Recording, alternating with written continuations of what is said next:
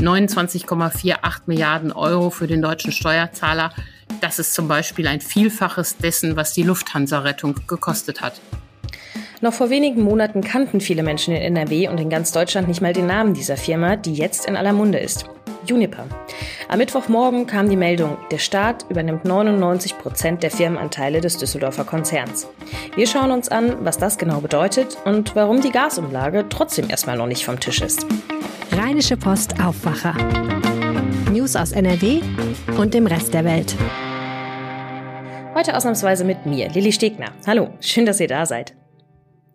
Und auch unser zweites Thema heute hat irgendwie mit Gas zu tun. Wir schauen nämlich mal wieder aufs Wetter. Gerade bei den gestiegenen Energiepreisen machen sich viele Menschen Sorgen ums Heizen. Da käme ein milder Winter gerade recht. Wie die Chancen dafür stehen, darüber sprechen wir gleich hier im Aufwacher. Die Forderungen der Belegschaft wurden erhöht. Der Gasversorger Juniper wird zum Staatskonzern. Am Mittwochmorgen verkündete Wirtschaftsminister Habeck, dass der Staat 99 Prozent der Firmenanteile übernehmen wird. Der Konzern war in Bedrängnis geraten, nachdem Russland kein Gas mehr geliefert hatte. Antje Höning, Leiterin unserer Wirtschaftsredaktion, kann uns die Verstaatlichung und ihre Folgen genauer erklären. Hallo Antje. Hallo Lili. Wie funktioniert denn so eine Verstaatlichung? Kommt der Staat einfach zum Unternehmen und kauft es auf? Ja, nicht ganz, aber so in der Art. Juniper ist ja heute im mehrheitlichen Besitz des finnischen Konzerns Fortum und Fortum verkauft nun seine Anteile alle an den Bund. Übrigens zu einem ziemlich miesen Preis, nämlich 1,70 Euro. Das bedeutet für Fortum einen Milliardenverlust.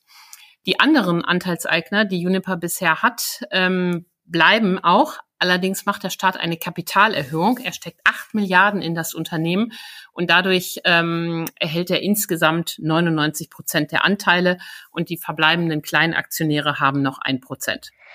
Wenn es heißt, dass der Staat sich bei Juniper einkauft, dann zahlen das am Ende ja die Steuerzahler mit. Über wie viel Geld sprechen wir denn da? Ja, da reden wir über eine ganz schöne Summe. Insgesamt kostet der Spaß, der bisher verkündet wurde, über 29 Milliarden Euro und wir können davon ausgehen, dass auf Dauer diese Rechnung auch noch weiter steigt. 13 Milliarden Euro hat der Staat ja schon an Krediten gegeben, Hilfskrediten aller Art, die Juniper auch schon weitgehend aufgebraucht hat. Jetzt kommen die 8 Milliarden Euro für die Kapitalerhöhung zu, das Geld, äh, was an Fortum fließt. Und darüber hinaus streicht Fortum auch noch 8 Milliarden Euro ein, weil sie Juniper einst Garantien gegeben haben, die sie nun zurückbekommen.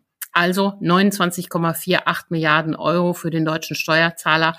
Das ist zum Beispiel ein Vielfaches dessen, was die Lufthansa-Rettung gekostet hat. Wahnsinn, das ist wirklich eine Menge. Und du hast gerade schon den finnischen Konzern Fortum erwähnt. Wie kam es denn dazu, dass ein Unternehmen aus Finnland Juniper überhaupt übernehmen konnte? Das liegt ähm, fünf Jahre zurück. Wir erinnern uns, der große E.ON-Konzern hatte einst seine Kraftwerke in die kleine Juniper ausgelagert. Und als Juniper so richtig loslegen wollten, stand plötzlich Fortum vor der Tür. Erst haben sie es freundlich versucht, als das nicht geklappt hat, sondern feindlich. Und nach einer ziemlich heftigen Schlacht ähm, hat Fortum dann die Mehrheit bei Juniper übernommen. Die Finnen waren interessiert an der schwedischen Wasserkraft, an den schwedischen Atomkraftwerken und auch an den russischen Kraftwerken und träumten davon, so ein großer skandinavischer Konzern zu werden. Doch ähm, sie haben sich schon immer sehr ungeschickt angestellt, was die Kommunikation mit den Mitarbeitern angeht. Die klagen immer darüber, nicht informiert zu sein. Und auch das politische Geschäft haben sie eigentlich nicht verstanden, etwa beim Kohleausstieg. Und nun bekommen sie die Quittung für diesen Einstieg, der damals eigentlich schon eine Nummer zu hoch war für sie. Die finanziellen Probleme des Konzerns kamen ja daher, dass Gas, nachdem Russland keins mehr lieferte, teurer am aktuellen Markt von anderen Anbietern gekauft werden musste. Deshalb wurde dann ja eigentlich die Gasumlage eingeführt. Trotz der Übernahme ist die ja jetzt aber trotzdem noch nicht so ganz vom Tisch, oder? Ja, genau. Da hast du eine sehr berechtigte Frage. Ähm, und äh, Wirtschaftsminister Habeck hat das am, am Mittwochmorgen so begründet, bis dieser Staatseinstieg über die Bühne gegangen ist, wird es vermutlich drei Monate dauern. Man braucht ja unter anderem Genehmigungen der EU dafür. Und äh, die Zeit hat Juniper aber nicht mehr. Und um die Zeit bis dahin zu überbrücken, kommt die Gasumlage. Ähm, womöglich kommt sie ja auch noch für andere Unternehmen, aber Habeck hat auch gleich deutlich gemacht, dass er viele Trittbrettfahrer, die bisher die Gasumlage haben wollten, vom Trittbrett schubsen will, wie er sagte. Und so nach seiner Meinung sollen nur bedürftige Unternehmen wie eben Juniper diese Gasumlage bekommen. Aber da ist noch unheimlich viel Krach in Berlin. Ähm, äh, der sich um diese Umlage rankt. Das heißt, da ist das letzte Wort auch noch nicht gesprochen und es könnte alles nochmal anders entschieden werden? Ja, aber klar ist erstmal, dass die Verbraucher zum 1. Oktober zahlen müssen. Äh, wie lange das dann der Fall sein wird, wie hoch die über die ganze Zeit ausfallen wird und wer das nachher bekommt, das ist alles noch offen. Und erstaunlich äh, ist, wie Grüne und FDP, die ja eigentlich in einer gemeinsamen Ampelkoalition sind, sich darüber zerlegen. Habeck und Lindner haben sich da am Mittwoch offen ähm, gegenseitig kritisiert. Sehr ungewöhnlich für eine Koalition. Wie geht es denn jetzt weiter bei Juniper? Die Belegschaft ist ja ganz froh um das Eingreifen des Staats. Absolut. Der Konzernbetriebsratschef Harald Segertz, ein kluger Mann, hat schon immer gesagt, wir brauchen den Staat und er sagt, der Staat kann auch nicht so schnell da wieder raus, weil wir Juniper ja auch brauchen ähm, aus seiner Sicht, um den Umbau der Energieversorgung zu sichern. Juniper betreibt ja zum Beispiel diese LNG-Terminals, Flüssiggasterminals, die wir für diesen und auch die nächsten Winter brauchen die wollen in Wasserstoff investieren und sind ja überhaupt sehr erfahren im Beschaffen von Gas. Und so schnell kommen wir ja von Gas nicht los. Selbst wenn es jetzt die russischen Verträge nicht sind, so werden es aber doch in den nächsten Jahren noch andere Verträge sein. Allerdings wird man sehen, was nachher am Ende von Juniper übrig bleibt, wenn die äh, Kohleverstromung, früher ein Kerngeschäft, und die russischen Gasverträge, lange ein Kerngeschäft, nicht mehr sind. Da kommt auf Juniper noch eine große Aufgabe zu, um äh, sich in alter Größe zu erhalten. Was ist denn deine Einschätzung? War das die richtige Entscheidung, den Konzern zu verstaatlichen? Absolut die richtige Entscheidung. Natürlich in einer Marktwirtschaft soll jedes Unternehmen und die Eigentümer Verantwortung für ihre Entscheidungen übernehmen. Aber bei Uniper ähm, liegt der Fall ähnlich wie früher bei dieser Investmentbank Lehman in den USA anders.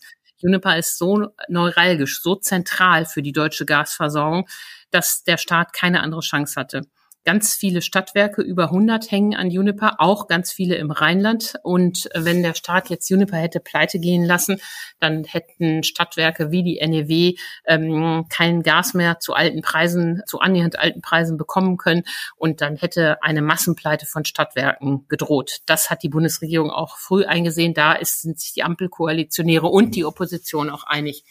NRW-Ministerpräsident Henrik Wüst hat dann im Interview mit Max Plück und Moritz Döbler gesagt, dass er den Staatseinstieg bei Juniper absolut ähm, begrüßt, dass das die richtige Entscheidung für die Versorgung und für NRW sei. Danke, Antje, für deine Einschätzung und den Einblick. Vielen Dank. Alles zu Juniper und der Gasumlage könnt ihr auch auf RP Online nachlesen. Den Artikel von Antje packe ich euch in die Show Notes. Kommen wir jetzt zu unserem zweiten Thema, dem Winterwetter. Tja, wie teuer werden denn nun die kommenden Monate? Um das zu wissen, müsste man erstmal wissen, wie kalt es im Herbst und Winter wird. Dann wüsste man mehr über die Gasrichtung. Voraussagen sind da allerdings schwierig, besonders wenn sie das Wetter betreffen. Mein Kollege Jörg Isringhaus aus dem NRW-Team wagt sich trotzdem all an eine Prognose. Hallo Jörg. Hallo. Mal ganz knapp zusammengefasst. Wird der kommende Winter eher frostig oder mild? Ja, so ganz genau weiß das natürlich niemand, muss man zunächst mal sagen. Aber wenn man sich die Langfristvorhersagen anschaut, äh, das sind Trends, muss man deutlich dazu sagen, also Jahreszeittrends, dann könnte es sein, dass der nächste Winter milder wird äh, als im langjährigen Mittel, also im langjährigen Vergleich. Das wären gute Nachrichten für die Gasrechnung. Sehr oft stimmt die Wettervorhersage ja aber schon für den nächsten Tag nicht. Wie sagt man denn das Wetter für in einem Vierteljahr voraus? Also wie, wie schon gesagt, man weiß es nicht wirklich, sondern das sind äh, Computermodelle, äh, sehr aufwendig errechnet. Ähm, und ähm, dann gibt's dann auch immer unterschiedliche Datensätze, die da verarbeitet werden zum Beispiel beim amerikanischen Wettermodell NOAA oder bei dem europäischen Zentrum für mittelfristige Wettervorhersage und die errechnen daraus aus diesen ganzen Datensätzen dann, äh, wie gesagt, diese Trends, Jahreszeitentrends. Und dazu muss man wirklich wissen, das ist jetzt keine Vorhersage in dem Sinne, dass man sagt, äh, an äh, Weihnachten fällt so und so viel Schnee und es ist so und so kalt, sondern es geht darum, mögliche, muss man wirklich sagen, mögliche Abweichungen von einer langjährigen Referenzperiode zu definieren. In diesem Fall 1991 bis 2020. Also das ist ein 30-jähriger Zeitraum, der zum Vergleich herangezogen wird. Und da guckt man dann, ob äh, die Wintermonate oder Herbstmonate ähm, von diesem langjährigen Mittel abweichen. Und was man da sieht, ist, dass es Abweichungen gibt, also im amerikanischen Modell, die so im Grunde den Winter bei ein bis zwei Grad über diesem Mittel sehen, wobei das europäische Modell eher so einen normalen Winter vorhersagt, was dann, sage ich mal, da wir ja eher mildere Winter gewohnt sind, sich wahrscheinlich eher kalt anfühlen wird für uns. Man sieht also, auch das schwankt ein bisschen. Und dann muss man immer noch dazu sagen, dass die Wahrscheinlichkeit, dass diese Prognosen auch wirklich eintreffen, so ungefähr bei 50 Prozent liegen. Und eine besondere Rolle spielt offenbar der November. Ja gut, im November entscheidet sich so ein bisschen, äh, wie der Winter darauf wird, also zumindest so in der letzten Dekade. Und äh, auch dafür gibt's natürlich dann schon Prognosen, dass auch dieser November äh, wahrscheinlich ein bisschen zu warm werden soll. Äh, was natürlich auch nicht verwundert, da ja ohnehin in Zeiten der Klimaerwärmung die Monate immer wärmer werden, also auch die kalten Monate und äh, es auch zuletzt eigentlich immer eher wärmere November gegeben hat. Aber das ist am Ende auch kein Maßstab dafür, weil es gibt natürlich auch kalte Winter, Wintermonate nach einem etwas milderen November. Hm, man sollte sich da nicht zu sehr drauf verlassen. Aber es gibt, sagen wir mal, es gibt so zarte Signale, die darauf hindeuten, dass es äh, durchaus etwas milder werden könnte. Es gibt doch bestimmt auch irgendwelche komischen Bauernregeln, an denen man sich orientieren kann. Oder sowas wie schreit im Wald das Reh, bis es halt, wird der nächste Winter kalt oder so. Ja, darauf sollte man sich natürlich immer am, am besten verlassen. man weiß ja, dass die immer ganz genau zutreffen. Nein, im Ernst, klar, man kann auch den 100-jährigen Kalender natürlich äh, bemühen und da mal reinschauen. Das, das hat so ein schlauer Abt im 17. Jahrhundert aufgeschrieben und ähm, der hat dann äh, gemeint, äh, anhand dieses Kalenders lasse sich das Wetter für die nächsten 100 Jahre, äh, hunderte von Jahren voraussagen. Und ich glaube, wir sind, äh, das ist jetzt gerade irgendwie so ein Jupiterjahr, was ansteht oder in dem wir uns befinden. Also laut äh, dieses Abts und äh, da äh, lautet die Prognose für den Winter 2022, 2023. Zu, zu Beginn des Winters fällt viel Schnee und große Kälte bricht herein. Am Ende wird es aber mild und es fällt auch kein Schnee mehr. Jedoch gibt es am Ende des Winters sehr viel Wind. Naja, wer sich daraus dann ableiten möchte, wie der Winter wird, dem wünsche ich viel Erfolg. Wie es Wetter wird, weiß keiner. Wie der kommende Winter wird, hat uns Jörg Isringhaus verraten. Danke. Gerne. Seinen Artikel habe ich euch übrigens auch in die Shownotes gepackt. Und wir kommen zu den Meldungen. In Wuppertal treffen sich heute mehr als 300 Teilnehmende aus den Städten, Gemeinden und Kreisen zum Kommunalkongress der Landesgesellschaft NRW Energy for Climate. Gemeinsam wollen die Teilnehmenden dort besprechen, wie die Kommunen in Nordrhein-Westfalen klimaneutral werden können und vor allem, welche Unterstützung sie dafür noch brauchen.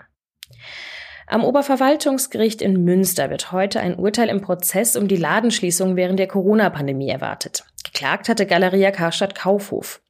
Der Konzern war wie viele andere von den Schließungen und Einschränkungen von Läden mit einer Verkaufsfläche von 800 Quadratmetern und mehr betroffen und hat noch 2020 dagegen geklagt. Im Eilverfahren war das Unternehmen im Frühjahr vor zwei Jahren aber noch nicht erfolgreich. Jetzt soll ein Urteil verkündet werden.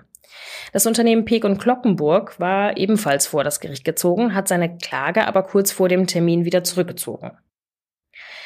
Wenn euch dieser Podcast gefällt, dann lasst uns doch gerne ein Abo da. Dann verpasst ihr auch keine neue Folge mehr. Das wäre super. Dankeschön. Und dann kommen wir noch zum Wetter. Heute wird es, nachdem sich die letzten Nebelfelder aufgelöst haben, sonnig und klar. Die Sonne zeigt sich und wir können mit Höchstwerten von 15 bis vereinzelt sogar 20 Grad rechnen. Morgen wird es dann wieder ein bisschen wolkiger, es bleibt aber mild. Und das war der Aufwacher vom Donnerstag, dem 22. September. Ich bin Lili Stegner und wünsche euch noch einen schönen Tag. Ciao. Mehr Nachrichten aus NRW gibt's jederzeit auf RP Online. rp-online.de